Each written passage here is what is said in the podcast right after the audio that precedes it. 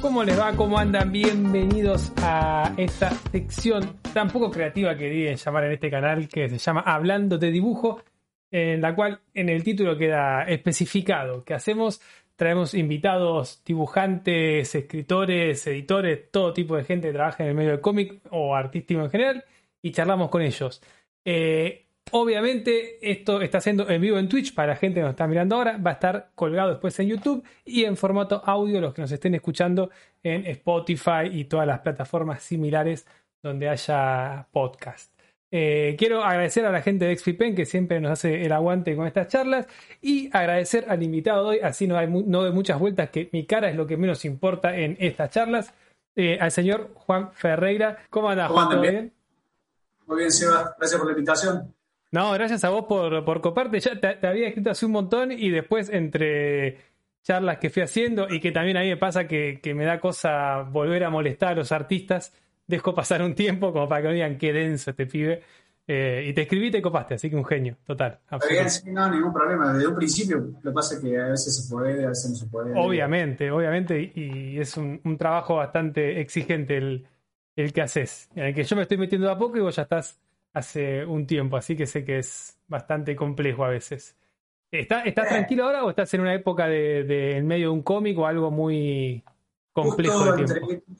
hoy de un cómic de Nick Fury, pero eh, justo lo que estoy haciendo son eh, tandas de cinco páginas. Va, a estar en un backup de eh, un especial de verano de Marvel que se llama Infinite Destinies.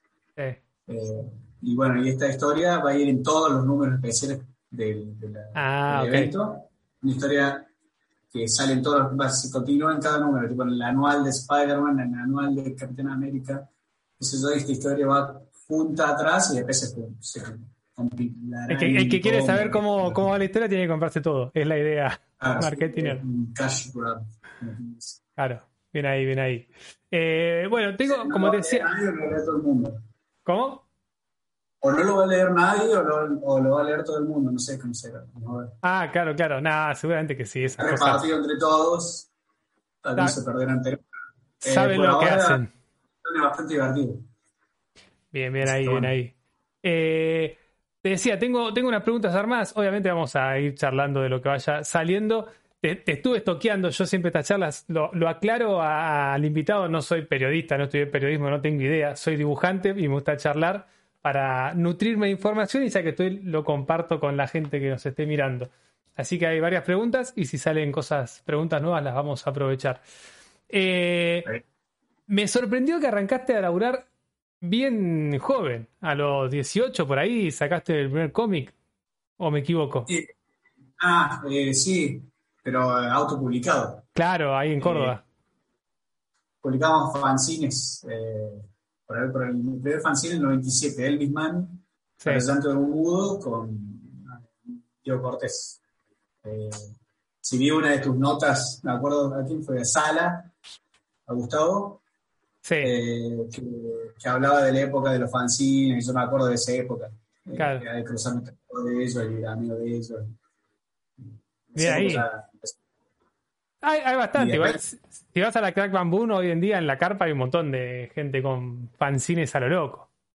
Ah, sí, sí, sí. Pero sí, en esa época era el único que había, no había, no había nada publicado, era cazador y nada más. Claro, claro, claro.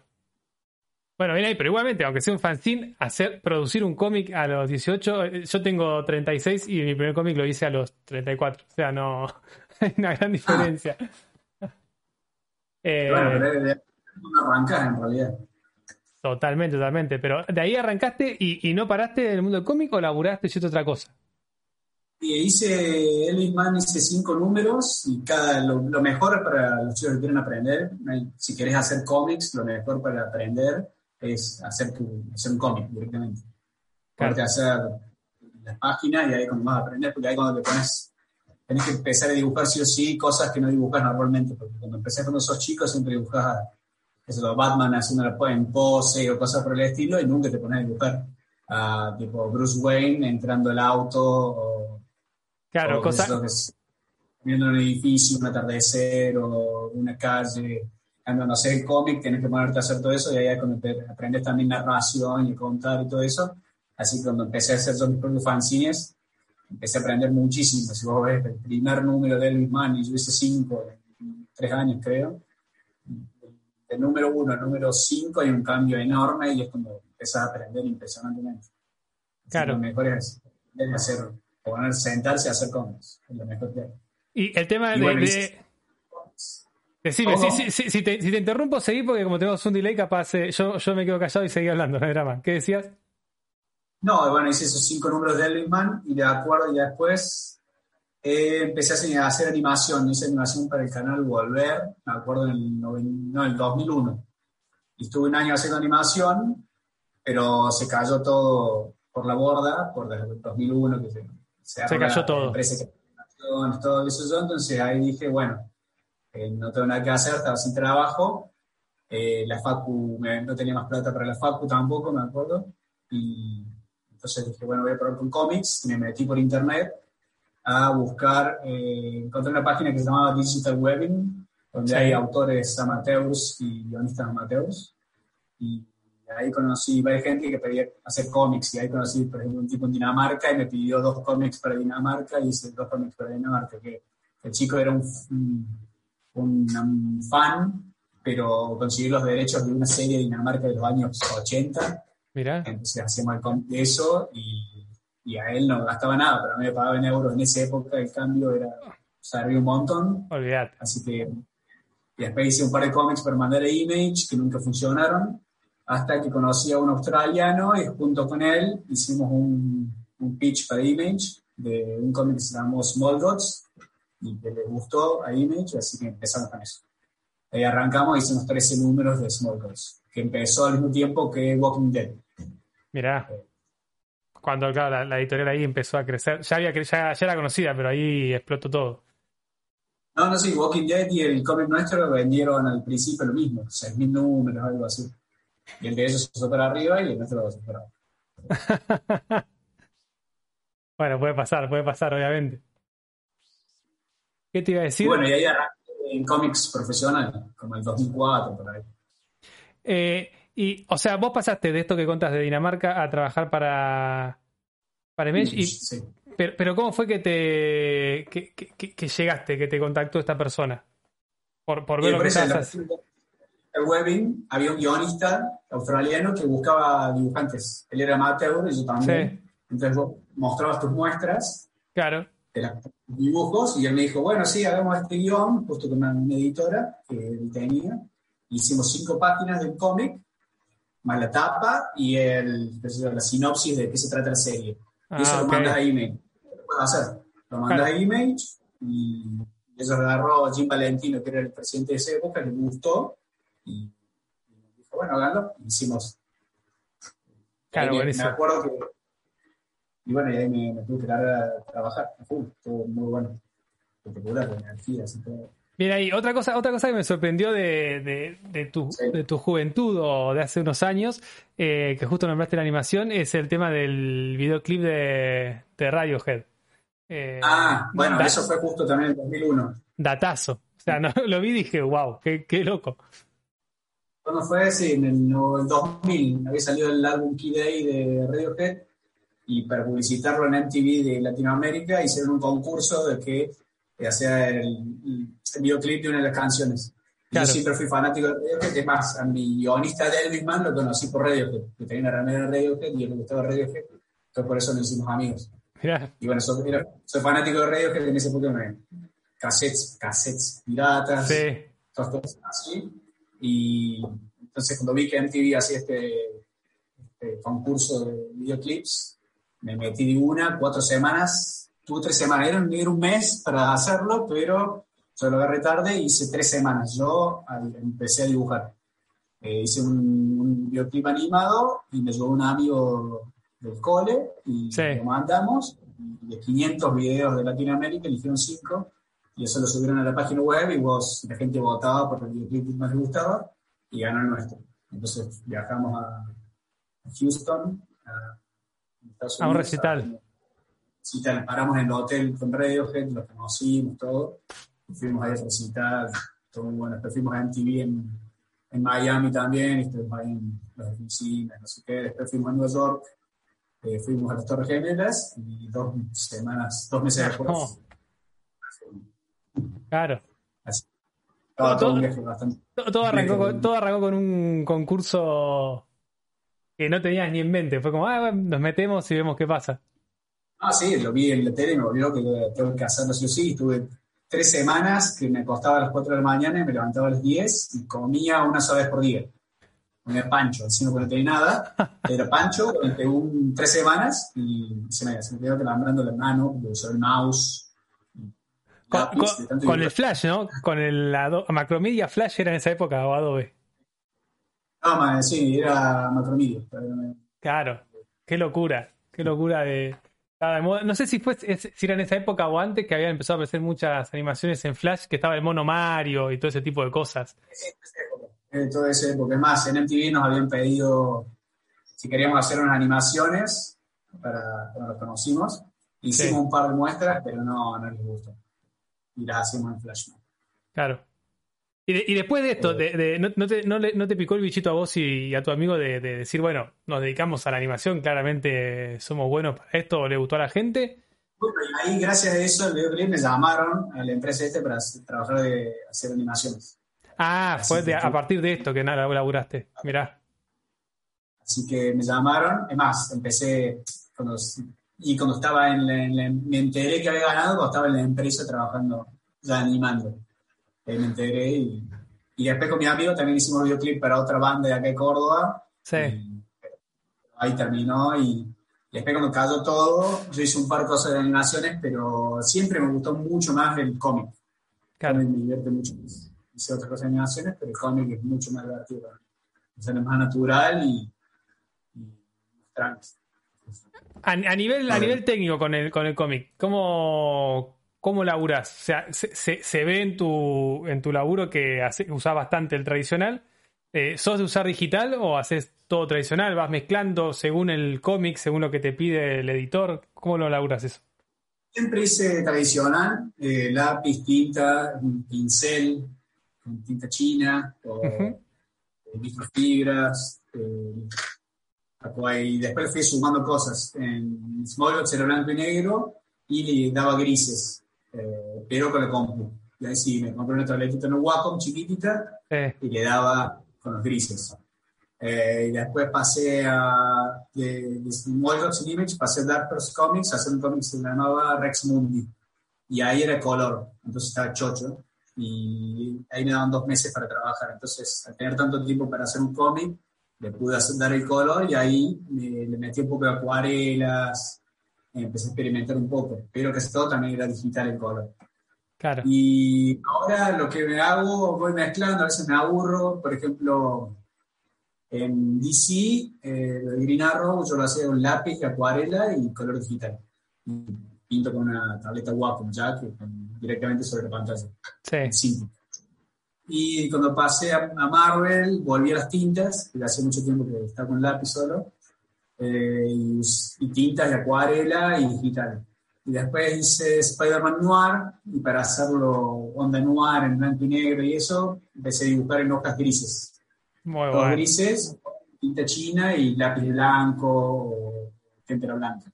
Y en Claro. digital le daba un toque de rojo, un toque, un poquito de color. En Thunderbolts, hice ahora también para Marvel, también hice lo mismo. Pero más color le agregué, pero página gris. Ahora hice un cómic para Hulk, que es Hulk eh, de hace 10.000 años, supuestamente uno de los primeros Hulks, y para que tenga una onda de los primeros primitivos de hace 10.000 años, lo hice en una hoja de papel color madera. Color madera y todo acuarela y témperas. Prácticamente no lo puse nada digital. Hice Claro. un par de toques, que hice todo eh, mano. Pero tapas hice digitales todo a veces, probé tintar digital. Y lo que pasa es que la pantalla que tengo de, de la Cintiq me parece bien chiquita. ¿Qué, qué pulgada la tenés? pantalla. La 16 debe Mobile. Pro. Ah, la, mo- la, Sí. mobile- la mobile, la estudio. Sí. Estudio, Mobile Studio 16. Me gustaría tener una grande. Y si tengo una grande, capaz que sí pruebo a hacer digital Claro. en directo. Pero, pero la pantalla chiquita no me, no me queda como. Va- vamos, a, vamos a intentar convencer a la gente de XPPen que, que te mande una de 24, ya que sponsorea la charla. Después, después, después, lo, después lo comencemos. Eh, hablando, hablando del tema de, cómo laburás y, todo eso, que acá casi todos los que siguen el canal son, son chicos y chicas que, se quieren meter en este mundo. Hay algún que otro profesional del laburo que también que se copa y, ve los videos. Y yo que soy intermedio, que como digo, laburo de esto, vivo de esto, pero me faltan unos cuantos pasos. Me gusta sacar, eh, sacarle jugo a los invitados y preguntarle cosas. Algo que, me encanta de, tu narrativa eh, son ese tipo de, cosas que haces que veo que lo, lo, utilizas mucho, que son esos cortes transversales que haces en edificios, autobuses. ¿De, dónde, ¿De dónde salió esa idea? O sea, ¿la viste en algún lado, en alguna peli? O de, No me acuerdo dónde salió. Ah, no, siempre de chico, te verdad estaban los libros esos en el cole de que cortaban, un edificio. Sobre todo en el National Geographic también, cuando leí la revista National Geographic. Tipo infografía o los barcos cortados y va viendo cómo es. Claro. Y entonces en un número de Calder, creo, eh, tenía que hacer toda una escena que era dentro de un loquero. Sí. Y me pareció que la escena era bastante aburrida per se, porque era toda charla entre dos médicos. Entonces a mí se me ocurrió, para hacerlo más divertido, que vayan caminando por todo dentro del loquero, entonces se me ocurrió hacerlo cortada, de cortado, como en esa época. Y me gustó mucho cómo quedó, aparte porque la narración va de izquierda a derecha en la primera línea, después baja, con una escalera para el otro lado, baja y va por el otro lado, entonces también es divertido. Y eso después lo apliqué, y dije, ah, está bueno, y después lo apliqué en Gotham Midnight, después lo apliqué en Batman Eternal, y ahora de vez en cuando cuando puede enganchar, lo aplico. Y ya como una firma, ya, ya como no puede faltar. Sí, hay muchos chicos que, o, fans o lectores que me dicen, me encanta cuando haces el corte ese, es clásico tuyo, está divertido. Y sí, tendría que hacer uno más. Tengo ideas de hacer algunos mucho más cebados. Claro. Pero siempre tiene que, como no hago los guiones yo, está más claro. difícil. Es que eso, eso te iba a preguntar con el, con el tema del guion. A veces es. Había, había uno, no me acuerdo de qué cómic era que había visto, porque lo vi hace bastante, ¿no? Así que no lo recuerdo. Que había como una pelea que alguien entraba iba peleando y avanzando. Eh, no me acuerdo. Ah, lo hice así, pero lo hice desde arriba. Claro. Sino, en Moon Knight lo hice desde arriba también. Y eso es más, ya con Benjamin Percy, con el guionista, ya nos conocemos tanto, y yo se le cambiaba un montón de cosas que él ya los guiones me los hacía más Marvel style, estilo Marvel, que es más, no es tan detallado el guion. Entonces yo ahí le podía meter ideas había otra que yo entré, había una escena que también entraba al lugar, de, no sé, lugar de los malos, por ejemplo, no sé, en Arrow, y eran dos, eran como en tres páginas, y yo lo agarré y lo hice en un solo cuadrito cortado de costado. Claro. Me daba posibilidades de, de, cambiar el guion como yo quería, adaptarlo, ponerle escenas, y eso está divertido. Bien, ahí, justo que nombraste el tema del guion. ¿Cómo, qué, diferencias, que ahí nombraste un poco la diferencia general entre DC y Marvel, o también, eh, no sé, Dark Horse que trabajaste, eh, esto de que son más detallados, te, dan más libertades, no te dan más libertades, ¿en cuál te sentís más cómoda? Casi todos los guiones son, últimamente son iguales, eh, que viene página 1, página 2, página 10, y cada página dice cuadro 1, el 5, eh, y no, justo ahí. Tranqui, tranqui, tranqui, no pasa nada. Pareció un mujer ofreciéndome la cámara nueva. Pero, eh, no, eh, que los guiones vienen divididos por cuadros. Digo, cuadro 1, cuadro 2, cuadro 3, y qué pasa en cada cuadro y el, el diálogo. Claro. sí, son la mayoría, y sobre todo porque los guionistas muchas veces, cuando tienen que hacer número uno, por ahí empiezan a hacer guiones que tengan un dibujante ya seleccionado, no saben con quién van a trabajar. Pero generalmente los primeros guiones, para la gente que yo trabajo, son muy detallados. Y mientras me van conociendo, eh, se van dando cuenta de la fuerza o las, cosas positivas que tengo o no, y le van quitando detalle y me van dejando más libertades. Entonces, generalmente el guion intento leerlo y cambiarlo para que me parezca divertido a mí. Entonces, por ahí le agrego cuadros o le quito cuadros y o le cambio páginas, hago una página que son, dos eh, son dos páginas simples, hago una página doble o cosas por el estilo. Y casi siempre que hago eso se ve que a la gente le gusta, le gusta ver algo distinto que le sorprenda y entonces después más adelante el, guion es más abierto. Tuve guiones que dice página 14 a 17, eh, una persecución de autos al estilo Juan Ferreira, lo puse Entonces yo la persecución, que son 3, 4, 5, 6 páginas, con la acción que más o menos quiero, y después yo le pongo los laditos arriba y cosas así. Y eso está bueno. Te lleva mucho más tiempo porque tienes que pensar mucho más. Claro. ya viene todo detallado, no pensas nada, te sentás y dibujas prácticamente. Cuando tenés que más o menos vos guionizar un poco más, ya te lleva un poco más de tiempo, es mucho más divertido y te da mucho más ganas de hacerlo, pero también es más, trabajo. Claro, claro. Eh, está, estaba viendo una entrevista también relacionado a esto de, de, los guiones y aprender a laburar con, con, las editoriales, estas grandes editoriales, que eh, tuviste la capacitación de DC con Jim Lee y Klaus Jansson. Sí, espectacular. Justo la charla anterior lo tuvimos a Mankai, que también estuvo. Sí, sí, yo con, a, Mankai lo conocí en Nueva York, en, todos los años, antes de la convención de Nueva York, hacen un desayuno con los de, o por lo menos en esa época, hacen el desayuno eh, los que organizaban el workshop este. Entonces nos fuimos ese desayuno y aparecían los chicos del nuevo workshop en el desayuno. Y ahí lo conocí a él. Ah, mirá. O vos terminabas y él arrancaba el workshop. No, yo había hecho los dos, el, primero, y él ah, hizo el tercero. Una cosa así, y así fui con. Pero yo me sumaba a todos. Los editores eran muy piolas, entonces me sumaba, y no sé, está divertido. Y yo la primera vez que me ofrecieron, yo hacía poco, no, era, esto fue en 2015 que me invitaron, yo entré en 2014 a DC. En 2015 eh, sí, me mandan un email y me dicen, che, ¿te interesaría venir a, a Burbank a un, workshop? Y yo no entendí el mail ese y digo, mmm, hay algo raro acá, porque hacía dos meses o tres meses se habían mudado a Burbank, hace poco DC, y habían hecho un, summit que venido un montón de guionistas, dibujantes, y que son que vivían cerca. Entonces yo pensé que era algo parecido, que era tipo que iban a continuar esto, invitar gente para que conozcan las oficinas. Y yo pensé, estos tipos piensan que yo debo vivir en Estados Unidos o algo así. piensan que vivo en LA, Los Ángeles, y que, y que me voy a ir. Y digo, yo pues acaso digo que sí. Digo, no, sí, me gustaría, me encantaría, no sé qué, no sé cuánto. Digo, pero mira que yo vivo en Argentina. Me dice, no, sí, no sé, no tiene problema, nosotros te invitamos, te venís, no sé qué. Digo, digo, pero es caro el pasaje, no sé qué. No, no, sí, sí, estamos, te pagamos el pasaje y todo, no sé qué. Ah, bueno, espectacular, yo pensé que era que me iban a rebotar cada mail que mandado, digo, bueno, ahora me rebotan, me rebotan. Claro. Así que no lo podía creer y bueno, eh, sí, viaje todo pago, fuimos hasta eh, Los Ángeles, paramos ahí en un hotel, una bolsa de regalos, muñecos, remeros, cosas así, chocho, cómics, y ahí fuimos, me acuerdo que fui el primero en que llegué, y saqué, cada uno puede sacar su, su pasaje, entonces yo aproveché y saqué el pasaje para el día, que llegué el día anterior. Entonces llegué el día anterior y ya a la mañana fui primero a la oficina. Y llegué, me recibió la, la, editora y me hizo el tour por todos los tres pisos de la oficina de DC. Y se ve que cuando se, cansó de hacerme el tour a mí, porque cuando llegaron el resto, no le hizo el tour. Así que estuvo muy bueno. Aproveché un montón. Y bueno.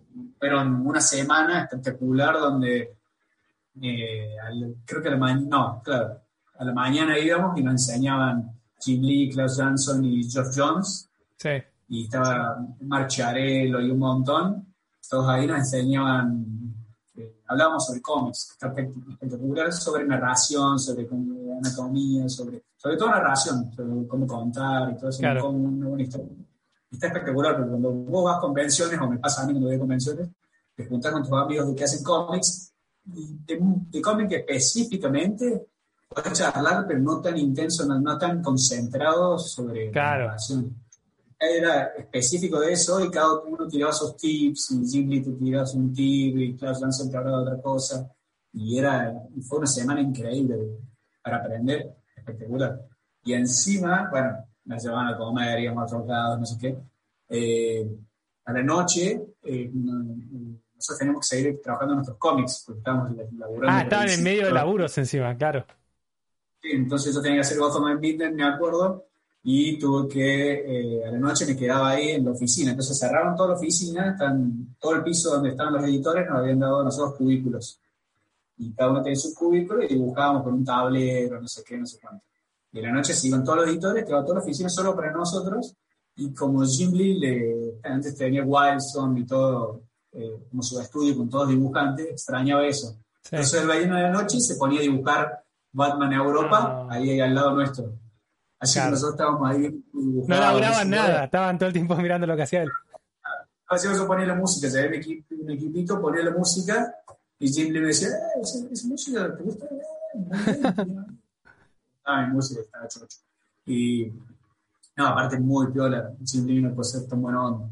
Claro. Muy, muy bueno. Genial, genial. Bueno, ahí hay, hay una pregunta que, que hacía varias veces en, en, las charlas estas, pero ya es obvia, pero acá creo que queda más, más claro que es el tema de es clave, si querés trabajar en el cómic americano, hablar inglés, porque estas cosas no, no tenés chance de hacerlas. Ah, bueno, sí, claro. Eh, sí, todos los que estaban ahí hablan todos inglés. Había un italiano, había un chico de, creo que de, de Filipinas, había otro de Corea del Sur, otro de, de todos lugares. Y sí, tenés que hablar inglés. O sea, en realidad, más o menos, sí, sí. porque hay muchos que no hablan tan fluidamente inglés y cosas por el estilo. Eh, pero inglés te ayuda muchísimo para charlar, hacerte amigos y, todo eso. Claro. Eh, pero bueno, si dibujas muy, muy bien, no pasa nada. Tan, bien, por ahí charlar. bueno, Olivetti en la, en la charla de acá, que creo que no lo puse porque en ese momento las editaba y no eran en vivo, eh, me decía, vos tenés que hablar inglés porque que él habla, pero no tan bien según él, eh, cuando vos vas a un bar o algo, ahí, ahí conseguir un laburo, o sea, me decía. Vos vas ahí a Jim Lee que está medio en pedo y le decís, che, a mí me gustaría dibujar Batman y capaz lo sacás. Bueno, y Ariel es, aparte de Ariel es piolazo y un laburo terrible, entonces, por más que no hable inglés, se hace entender y todo. Pero yo me acuerdo en San Diego, en una convención, yo lo hice de traductor. Eh, hicimos un cómic de Prometheus y le hacía Alien versus Depredador. Entonces, yo hacía eh, Prometheus, el cómic. Sí. Entonces estábamos ahí juntos, nos sentamos en un, en un lugar de, hicieron una entrevista, era una sala enorme con un montón de fans, pero gigante, no había estado en una sala tan grande, y todos los guionistas y los dibujantes. Y me acuerdo que me dice, haciendo una traducción vos? Porque, bueno, bueno. Y agarra y le preguntan, bueno, Ariel, eh, ¿qué tal? Eh, ¿Cómo va a estar acá en, Estados Unidos? ¿Qué sé yo? Si te gusta, no sé cuánto. Entonces yo agarro le, pregunto a Ariel, Ariel me dice a mí, y yo le traduzco cualquier cosa. Agarro y le digo, no, sí, yo odio, lo, odio Norteamérica, no me gusta para nada, pero bueno, tengo que trabajar y es lo que tengo que hacer. se movía risa. Todas las preguntas se, me se les traduzco mal, pero... Bien, si, si, si, alguna vez nos cruzamos en alguna convención, no te voy a pedir que me traduzcas nada. Por la duda. Por la duda. Estoy estudiando mucho inglés para, para evitar ese tipo de cosas. Ah, sí, eh, sirve. Y, tiene razón Ariel en los bares y todo eso. claro. En una de las entrevistas viste que vos tenías Ariel en Nueva York y todo eso. Sí. La, Comic Con. Bueno, ahí lo bueno de Nueva York comparado con. Ah, no, San Diego también está bueno, que tiene todos los bares, veces mucho más cerca y caminando, ¿verdad? Pero en Nueva York lo que está bueno es que. Ahora, bueno, justo ahora tampoco tanto, pero. Sí, ahora sí, ahora, eh, es otro mundo, pero supongamos que está todo normal estaban, todos los editores ahí trabajando. Entonces a San Diego no viajan todos los editores, viajan algunos. En cambio, ahí en Marvel, en Nueva York, eh, la fiesta de Marvel están todos los editores. Entonces, y la fiesta de Marvel es como reabierta, entonces vos entras y conoces a todos los editores y, ah. charlar. Pero tampoco es tan fácil. Yo, a veces que fui y charlé y algunos te dan bola, otros no te dan bola, depende mucho. Sí, sí, es, para mí es, en esos viajes es ir cara dura y si le caes mal, le caes mal, si le caes bien, le caes bien y bueno, que sea lo que sea. Sí. este año en teoría me toca ir, que parece que se va a hacer. O sea, bueno, a mí un mail eh, de, Nueva York va a estar la, ¿cómo se llama? La, el Artistal. Claro. Llegó ayer. ¿Cuánto? Sí, sí. Está abierto ya para inscribirte, para tener mesa en el Artistal. Va a ser presencial. Claro. Claro, yo tengo, tengo los pasajes que había sacado para el año pasado y me los pasaron para este y no los perdía. Eh, así que bueno, tal vez tengo la, la, suerte de ir. veremos en esa época cómo es el mundo, si me animo a meterme en un evento con 300.000 personas o no. Pero bueno, veremos. Pero ahora ya casi que. Allá está, allá está más controlado, sí. No, aparte están vacunando, ya, no saben a quién vacunar. Casi. sí. Ya para esa época, capaz que va y te. te la, te la dan ellos, claro, en la puerta. ¿Está vacunado o no? Tomás. Te regalaron un Disney creo que de Disney creo que vacunan. ¿Posta? Mirá. Sí, a ver. Qué locura. Era como incentivo para que vayas a Disney. Claro. Wow. Igual que acá. Igual que acá. Sí. Escuchame, eh, estaba escuchando una entrevista de, la que estuve viendo hoy y leyendo hoy varias cosas tuyas, eh, que es algo que me está pasando a mí justo en este momento. Entonces digo, a ver, como te digo, vamos a sacar la información a los que saben. De una época que estabas con mucho laburo, de, que estabas haciendo dos cómics al mismo tiempo. Creo que estabas con Colder y no sé si habías empezado en, DC o algo así, no recuerdo bien qué. ¿Cómo, estaba haciendo ¿Cómo, cómo llevas, ¿Cómo, eh, ¿cómo haces? Claro, ¿cómo haces para no, no caer muerto? O capaz caes muerto y seguís trabajando. Y sí, ahí estuvo re complicado, caer muerto varias veces. Eh, no, eh, para algunos nombres de folder, ahí ya yo no uso ayudante ni nada por el estilo. El único que me ayuda, y que me ayudó siempre, es mi viejo, que me ayuda con el color. Escuché también eso, genial. Esa es la gran ayuda que tuve siempre desde que empecé hasta ahora. Y él me enseñó a dibujar todo. Claro. Bien, todo. Genial eso. Pero después de eso nunca tuve ayudante ni nada. Pero Colder, llamé un amigo mío, Nico Brondo, y él me ayudaba a, a pintar, a, sí, a pintar y a pintar Colder, por ejemplo. Claro. Entonces ahí pude no llegar. Y también es casi como que ni pensaba. Eh, ahora veo los números, ese número de Colder lo cambiaría todo. Esos cinco números que hice, eh, lo quería hacer tranquilos, con tiempo, no sé qué, pero Darko me metió el pecho y tuve que acelerarlo y no tuve tiempo y, no salió, salió más o menos bien, pero no salió tan bueno como a mí me gustaba. Claro. Eh, pero bueno, sí, te sentás y te pones a dibujar. Una vez, ya cuando no tenía que hacer dos comics por vez, estaba haciendo Green Arrow, eh, tuve que hacer un número de, un especial de Green Arrow de Death, Metal, ¿eh? Sí, Death Metal, sí. Eh, bueno, el especial ese, y empecé con el guion, y a la mitad de la historieta eh, cambiaron los guionistas, lo sacaron, llamaron a otro, eh, qué sé yo, entonces me retrasé dos semanas, no por culpa mía, sino porque cambiaron todo el guion, y después los tipos agarraron y dijeron, bueno, tengo que poner un colorista, porque si no, no va a llegar, y digo, no, no, yo colorista no quiero, porque yo hacer tinta, lápices y color, lo tengo dentro de lo que es la ganancia te vamos a sacar, me voy a poner otro colorista y yo voy a ganar menos. Así que vos dejás a mí, yo lo pinto yo. Y claro. el yo me voy a matar, pero voy a llegar. Y en 12 días hice un número entero. ¿De, de 22? De 20, más. Oh. Sí, de 20. 12 días que estaba, sí. estaba laburando, no hacías otra cosa que laburar. Sí, nada, más que laburar, sí, no, fue terrible. Eh, no sé, me mató. Lo bueno es que me pagaron un 50% más para, para haber matado tanto. Claro. Para haber llegado, me dieron como un bonus este lugar. Y, pero eso es lo que sí pasó, que me quemó para los siguientes cuatro números. Claro. Me quedaban los últimos cuatro números que tenía ya estipulado de dibujar para Green Arrow y salieron los últimos cuatro chotísimos. Igual lo ves vos, eso seguro. Seguro lo ves vos y el resto ni se da cuenta, pero. Yo, pero eh, estaba re cansado. O sea, ahora lo veo y me doy cuenta que estaba cansado. Así que claro. estuvo bueno. Eh, bueno para, para testearse, para ver si se puede hacer y qué sé yo. Eh, pero, lo podés hacer por, por, por, etapas, calculo. O sea, podés decir, bueno, tres meses, cuatro meses me mato y después me tomo dos meses de vacaciones porque si no. Claro, sí. Sí, tal cual. Eh, pero sí, es para testearse, pero está bueno. Sí, no está bueno hacerlo ni tan rápido ni tampoco tan laxo. Porque una vez laburé para Europa haciendo cómics y quedaba como nueve meses para hacer 40 eh, páginas y las primeras 20 las hice en 8 meses. Y después me quedaban otras 20 y las otras 20 las hice en 2 semanas. eh, así que sí, muy laxo, era demasiado tiempo y es como que necesitas el deadline, la, fecha de entrega para lograr bien. Sí, además que calculo que, que, a nivel económico conviene más quemarse un poco y hacer más cosas que hacer un cómic en 8 meses. Sí, sí, sí. Pero aunque no, bueno, aunque no tenga eh, factor económico, el, la fecha de entrega como que te estimula un poco más. Pero eso pasa siempre, cuando vos estudias y tenés que aprender. Tal cual. Si te dan mucho tiempo, no te pones a estudiar con tiempo, te pones a estudiar cuando falta Sí, dos días. Dos días y ahí te pones a estudiar. Este, es natural en el humano. ¿sí? Tal cual. Eh, Juan, te, te quería preguntar antes que se me pasó y ahora me acabo de acordar de, de con, con el tema de cómo laburás. ¿Vos haces los layouts y le mandás la idea de, de- cómic completo cuando estás laburando con, con un guionista o con un editor? ¿O te llega el, el guion y decís, déjenlo en mis manos, ya después le mando todo listo?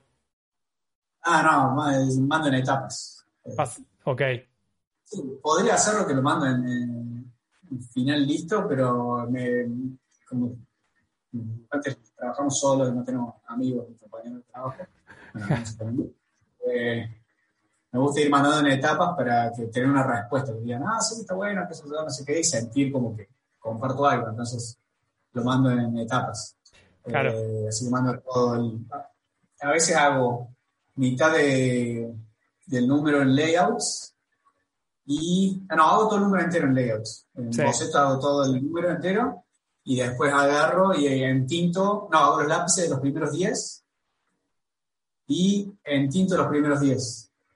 Y después hago los lápices de los, las otras 10 páginas y las en tinto. Así le voy mandando a mi viejo para que me vaya haciendo el color y tenga tiempo para hacerlo. ¿tu viejo te hace todo el color o te hace solamente los flat colors? Hace los flats. Ok. Hace los flats, entonces, eh, como Sí, es la, es la parte más aburrida, por lo menos para mí es la parte más... aburrido todo eso y lleva le lleva tiempo, entonces le doy tiempo para que haga tranquilo, para Claro. que no se mate.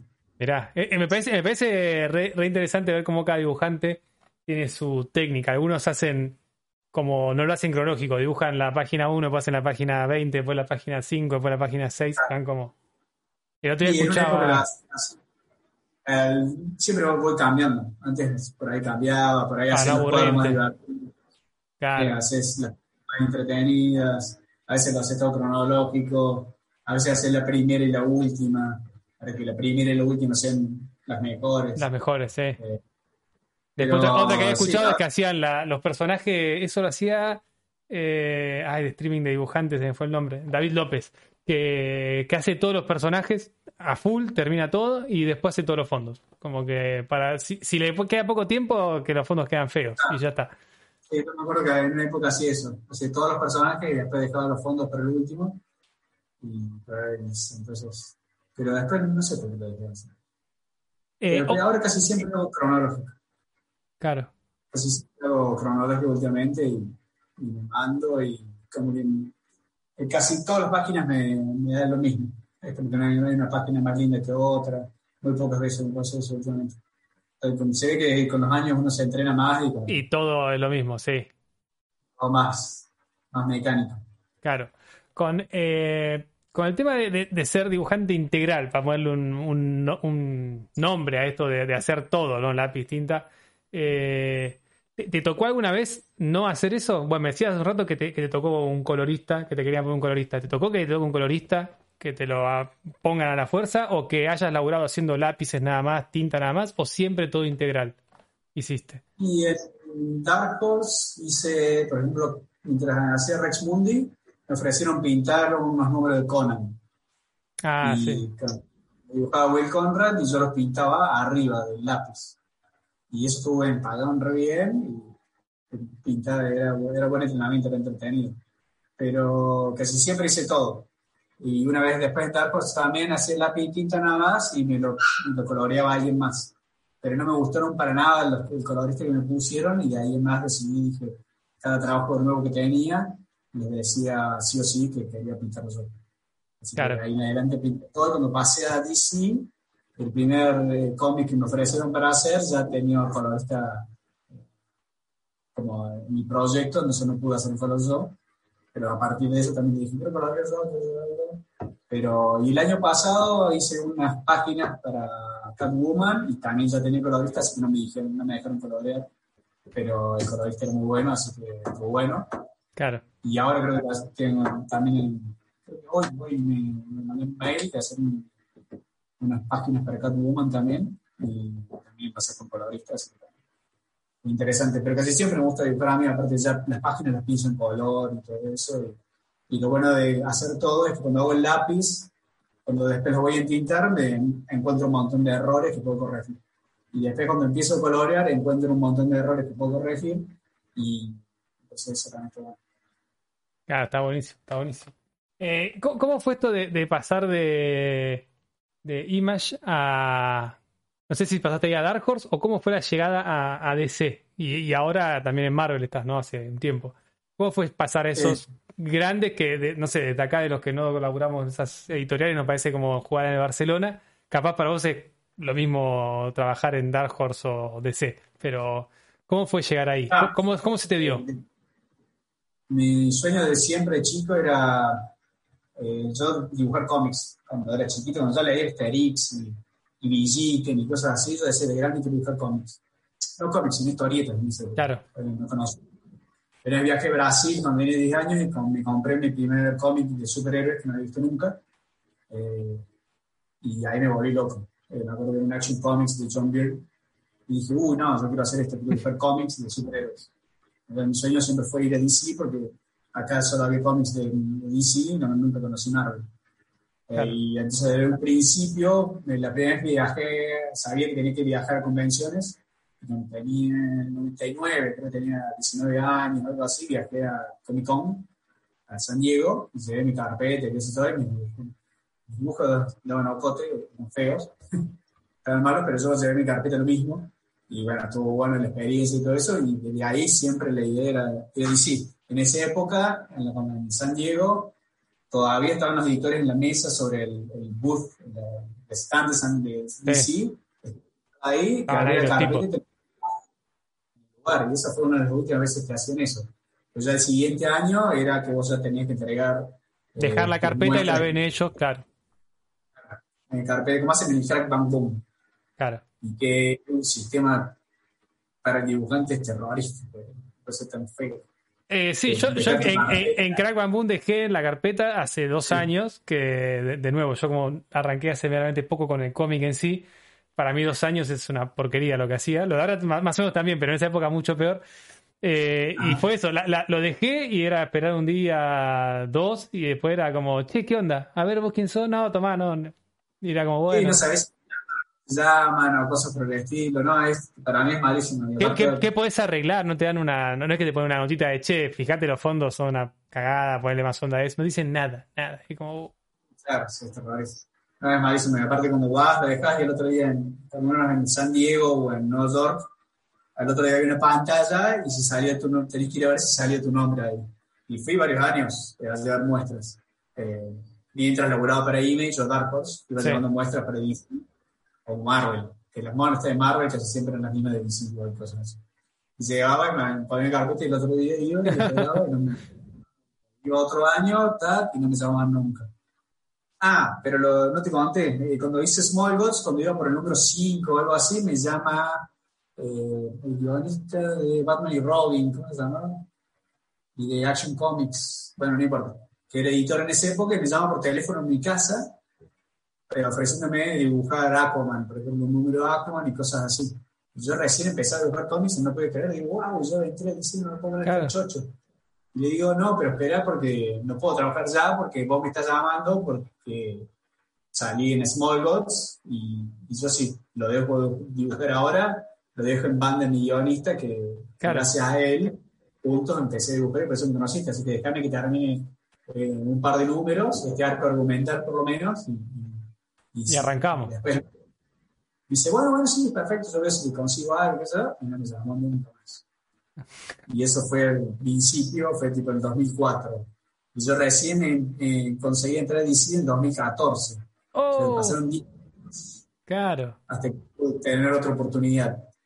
Y no, es terrible. Ahí fue cuando aprendiste, cuando aprendiste que si te llega a decir, bueno, estoy con cinco cómics juntos, no me importa nada decía que decir sí o sí y no lo, no lo cagás a tu amigo, pero y ahí te pones a hacer las dos cosas al mismo tiempo. Claro, te cagás la salud vos un poquito y no cagás a los otros. Así que hay, que hacer eso, si, te pasa eso. Bueno, y, bueno, iba, iba, iba y llevaba carpeta, llevaba carpeta y hacía las muestras, pero mis muestras siempre fueron malísimas. Porque tenés que buscar un guion antes no, no sabes qué dibujar, tengo tanta presión, no me gusta, estoy dibujando. siempre hice muestras, siempre yo las después las veía y siempre fueron malas. Y hasta que me cansé de mandar y que nunca agarré nada, eh, que una vez agarré, ya me cansé. Y, ah, hubo una Fanta Baires. No, Fanta acá sí. Comicópolis. ¿Comicópolis era? Comicópolis era la de acá, la, la rural, sí. Bueno, sí, fui ahí a Comicópolis y, y, había un montón de editores, eso estaba bueno, había editor de Marvel, de DC, de Europa, todo esto espectacular. Y yo ya no tenía ganas de hacer muestras, yo estoy eso estaba grande, cansado de hacer muestras, y agarré y puse números de Colder y los entregué. Y ahí me llamaron de DC, les gustó el Colder y ahí me llamaron. Mirá, mirá qué loco. Y en Argentina, después de viajar como gastar plata, claro. 10 años todo al revés a lo que, a lo que suelen contar acá los entrevistados, porque es como, si querés trabajar en DC, una muestra de DC tenés que hacer, no mandes otra cosa. Y viajás a Estados Unidos, y acá es como en, Argentina y con otra cosa. Con Calder. Y por lo bueno que era que Calder estaba, mostraba lo que me salía a hacer y no era forzado, las muestras no me salían. Si a alguien le salen las muestras bien, buenísimo, a mí no me salieron nunca. Eh, y aparte, aparte después también aunque tienes que saber dibujar y todo eso, también depende mucho de la suerte. Para mí sí hay cosas de suerte, porque justo el tipo que está mirando le tiene que gustar tu estilo y el editor que le gusta lo que vos haces tiene que tener un, un hueco. O sea, todo el tiempo te que estar entregando, entregando, entregando, eh, llamando, eh, tal cosa, no sé qué, estar siempre ahí atento hasta que parezca alguien que, que, justo se dé. Claro. Justo se dé. O sea, que estar preparado, tener que tener las herramientas justas, pero algo de suerte sí. Totalmente. Y yo creo que les debe interesar también, en el ejemplo esto de Colder, de algo que ya, que ya está publicado realmente en otra editorial. más que una muestra que es como, te este pide capaz esto lo hace en siete meses, no sé si me sirve. Sí, porque por ejemplo, en, cuando estaba en, Green Arrow, estábamos, el editor eh, vio un dibujante que le gustaba en Instagram, por ejemplo, o en Twitter. Y los dibujos estaban muy buenos. Y le ofreció hacer el cómic, un cómic de Green un número. Y el tipo dibujaba muy bien, pero nunca dibujó un cómic entero. Y se ah. hiper retrasó y no lo pudo entregar y se dio de baja. Y el, oh. editor me yo, yo, tenía que hacer un arco argumental de cinco números enteros y me pidió a mí si lo podía reemplazar y lo reemplacé y me cagó porque tuvo que un número entero. Un número entero más. Eh, lo tuvo que dibujar otro más tarde, otro número, entonces el, librito en vez de todo de dibujos míos, de todo dibujos míos y después de otro. Claro. Eh, y ahí tuve que hacerlo en tres semanas de cómic. No, qué locura. hice en tres semanas, en vez de un mes, tres semanas. Sí. O sea, te, te suelen dar un mes para un número de 20, de 20, 22 páginas, en general. Eh, en general puede ser un mes, en serie sí, un mes, o también te dan cinco semanas o seis semanas. Claro. Últimamente me están, me ofrecen, yo lo podría hacer en un mes, pero me lo ofrecen, me ofrecen cinco semanas o seis semanas. Últimamente la estoy agarrando porque tengo ganas de... Estar más tranquilo. Tranquilo, jugar videojuegos, quiero jugar el fútbol. totalmente, totalmente. Eh, ¿Y, y qué en, este, en este tiempo, cuando tenés en un mes, cuántas páginas por día? Tema que es difícil de preguntar porque vos lo haces todo junto.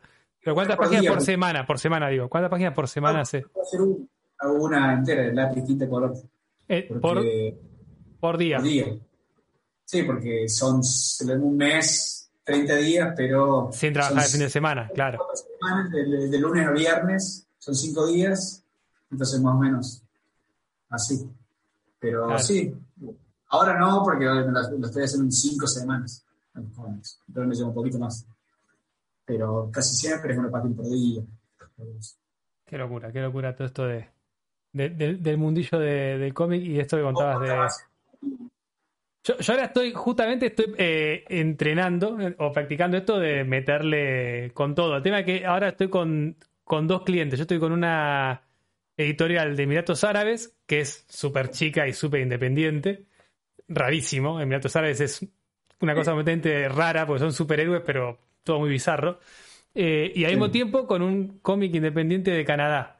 El de Canadá son como 30 páginas, 31 páginas, raro el número, y el otro me van pasando 2, 4, 5, no tengo idea cómo es el cómic entero. Ah. Me, por eso te decía, se me superponen y estoy intentando sacar cuatro o cinco páginas eh, por día.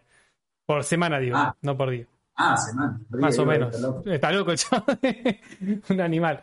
Pero, pero creo que, que, que, lo iba a decir como para la gente que está en el chat y los que ven después si escuchan esto, eh, que para mí es clave el tema de dibujar bien, está buenísimo, pero hay que practicar mucho el tema este de, del tiempo, porque si no, no, no encajás. No, no.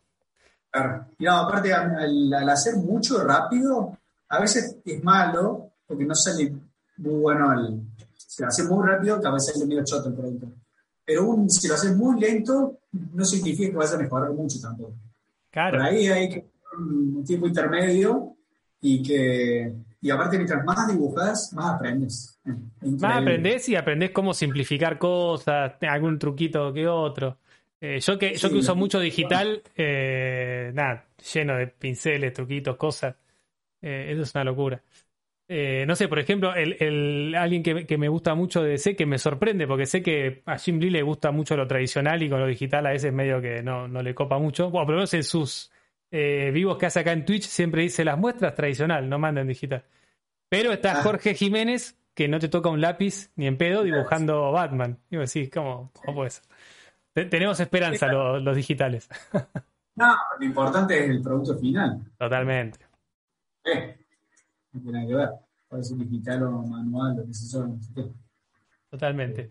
Eh, Juan, y contanos, ¿qué, qué, qué sigue en, tu cabeza después de, esto? ¿Estás trabajando para, para estas empresas? ¿Dibujaste Batman, Superman? No sé si dibujaste números concretos o fueron páginas especiales o...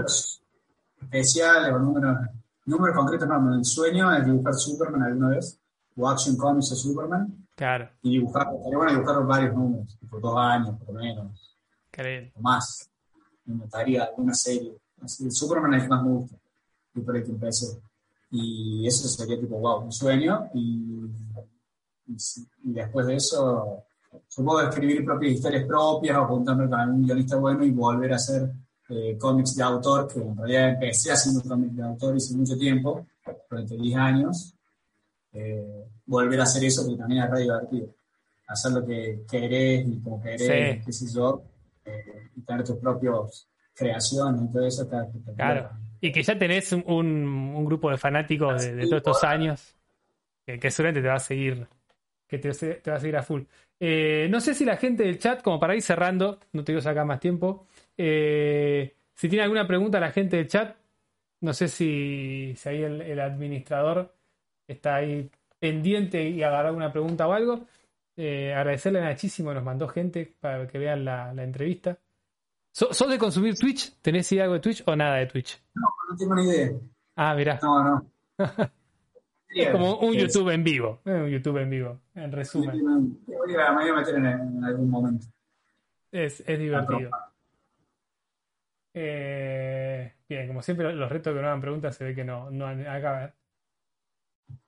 Dicen si planeás hacer webcomics o solo cómic editorial. ¿Tenés eh, ¿Te metiste alguna vez en el mundo webcomic? ¿Te interesa? ¿Te, da, lo mismo?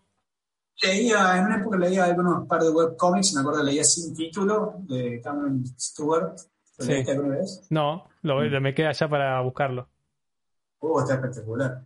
Muy bueno. Aparte era, era la época de la serie Lost. Sí. Y era muy estilo Lost. Eran una tirita como si fuera de Mafalda. Sí. Y la tirita esa terminaba en un cliffhanger así. Y no sé cómo hacía.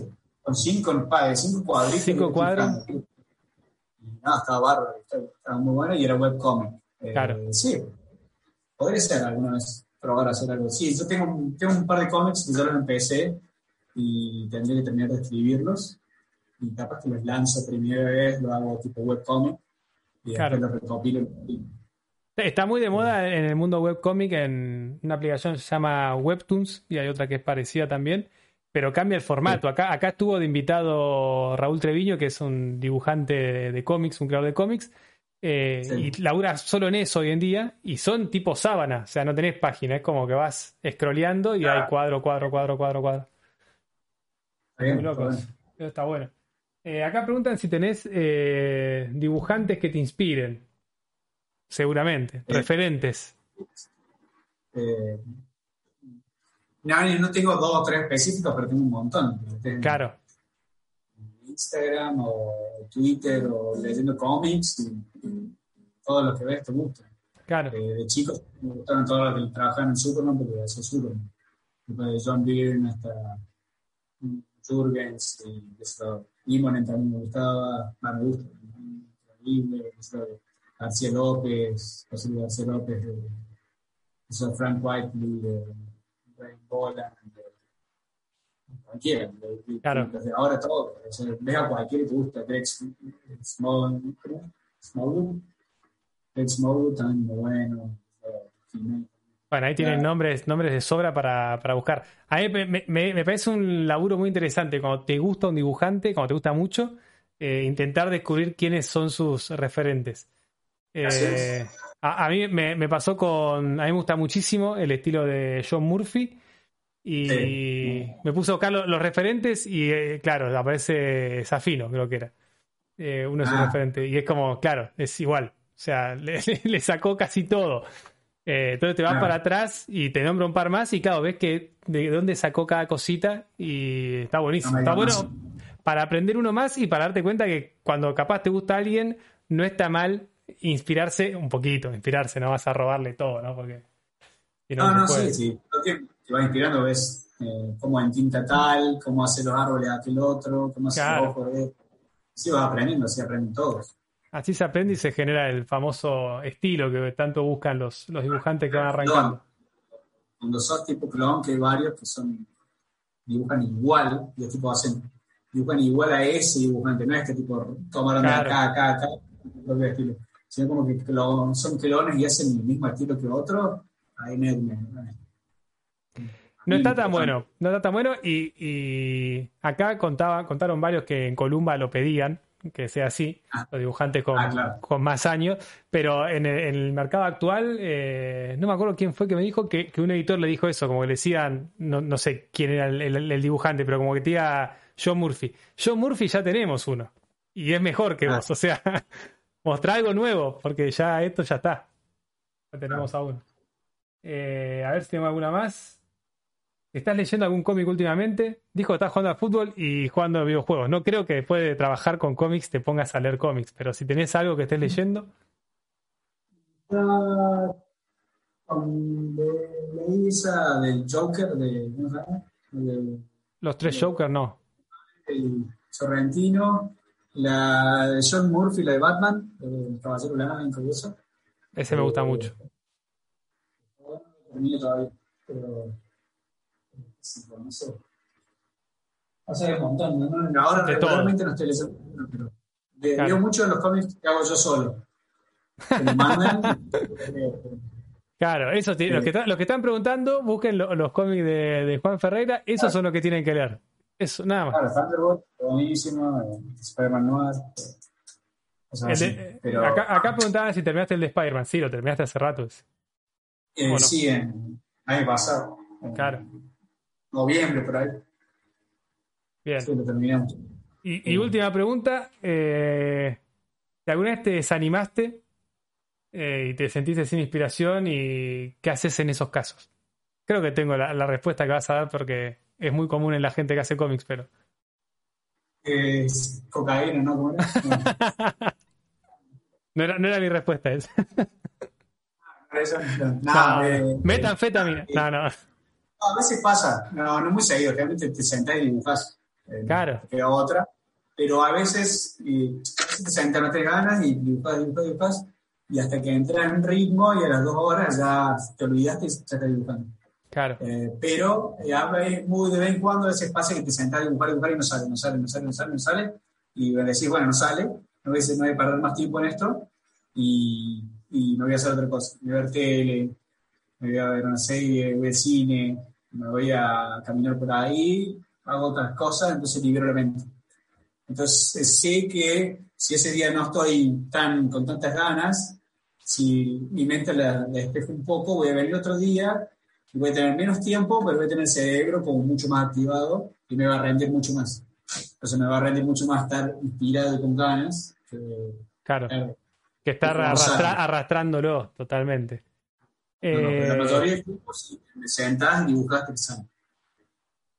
Bien, ahí, ahí tiene Pero- la respuesta. Sí, cuando, cuando tenés que trabajar, eh, no, no te queda otra que no, no tenés mucho, mucho margen de decir no, no puedo. Sí, pero de lo de inspirarse, eh, últimamente me encuentro que está bueno.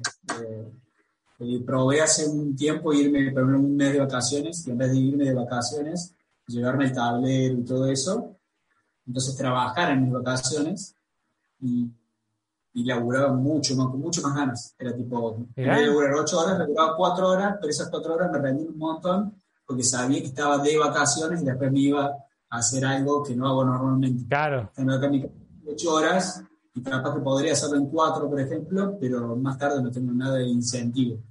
Entonces no. es buena, ¿eh? Las- Te- en cuenta esa. Había, no me acuerdo qué dibujante de DC eh, había subido también una vez, como que habían alquilado una casa con varios dibujantes y era una casa con una vista a un lago épico y tenía ahí la, la Wacom y dibujaba el tipo.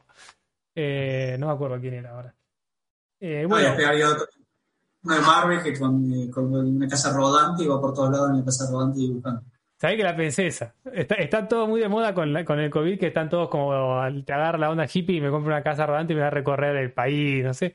Eh, y la otra vez Problema le decía- le decía a mi novia, le digo, che, ya fue. no- me, me- me llevo la compu, una compu chiquita, algo, lo conecto y laburamos ahí. Pero Bueno. sí, seguramente vas a producir mucho más y más contento. Sin duda, Sí, contento seguro. totalmente. Eh, última pregunta de mi parte y ya, y ya te libero. ¿Cuál fue el mejor consejo a nivel profesional que, que te dieron, que recuerdes, que puedas compartir y que quieras compartir? A ver. O un consejo se te ocurra a vos para darle a la gente que quiere meterse en este mundo. Bueno, a mí una de las cosas que más me sirvió es ponerme a hacer cómics, simplemente sentarme y dibujar. Y, y dibujar si yo soy un cómic, si full, ahí es cuando más aprendes, y, y dibujar y dibujar y dibujar. Eh, no, eh, no trabarse, por ejemplo, eh, si un cuadro no te sale o estás medio trabado en ese cuadro, olvidarte ese cuadro y pasar a otra cosa eh, que sí tengas ganas de hacer, entonces vas avanzando. Eh, y siempre el próximo cómic eh, no, no obsesionarse tanto con un, con un cómic y matarse tanto. Claro. Eh, siempre tener el siguiente cómic para mejorar. Entonces, para mí es más importante producir, con- contar historias rápido. No, Claro. no rápido, pero seguido, que hacer una súper recontra historieta hiper detallada que al final después no va a leer nadie porque no Claro. Totalmente. hacer, producir y, y contar historias y dibujar me parece más. Apre- aprender haciendo y no, no volverse tan loco en, en- en querer saber todo antes de ponerse a hacer. Y lo lindo es seguir, darte con, mientras estás trabajando, aprender en el momento, decir, ah, mira, con esto lo voy a explicar más adelante, y cada número aprender algo nuevo, que aprender a hacer el número perfecto que, que ya va a llegar. Suponemos que imagínate en el futuro y en el futuro llegará. Y que seguramente a, a la gente o al, al editor le va a parecer que es un número perfecto y para vos no va a ser ese y va a ser otro.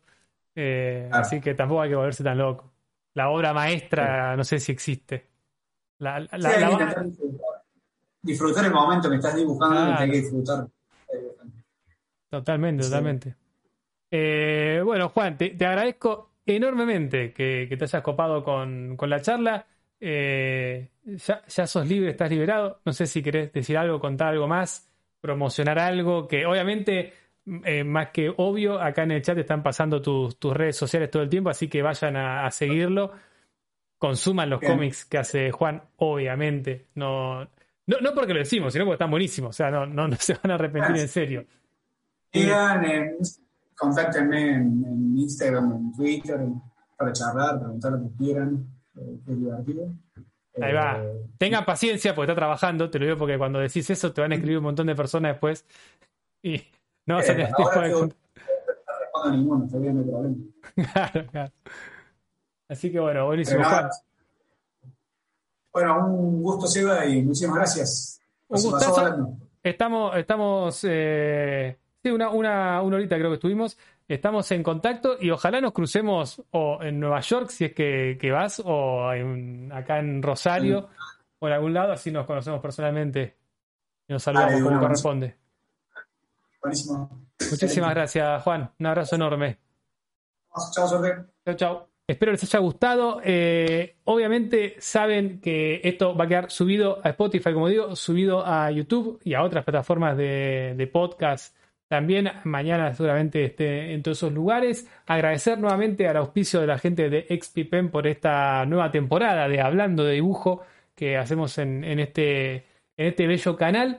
Eh, nos queda una charla eh, ya asegurada esta temporada y después veremos si seguimos con más charlas o cómo hacemos sin más vueltas, sin más palabras, cerramos acá este bello podcast. Tiró mucha data, como siempre, esta gente como, como Juana, Mancay y todo lo que van pasando.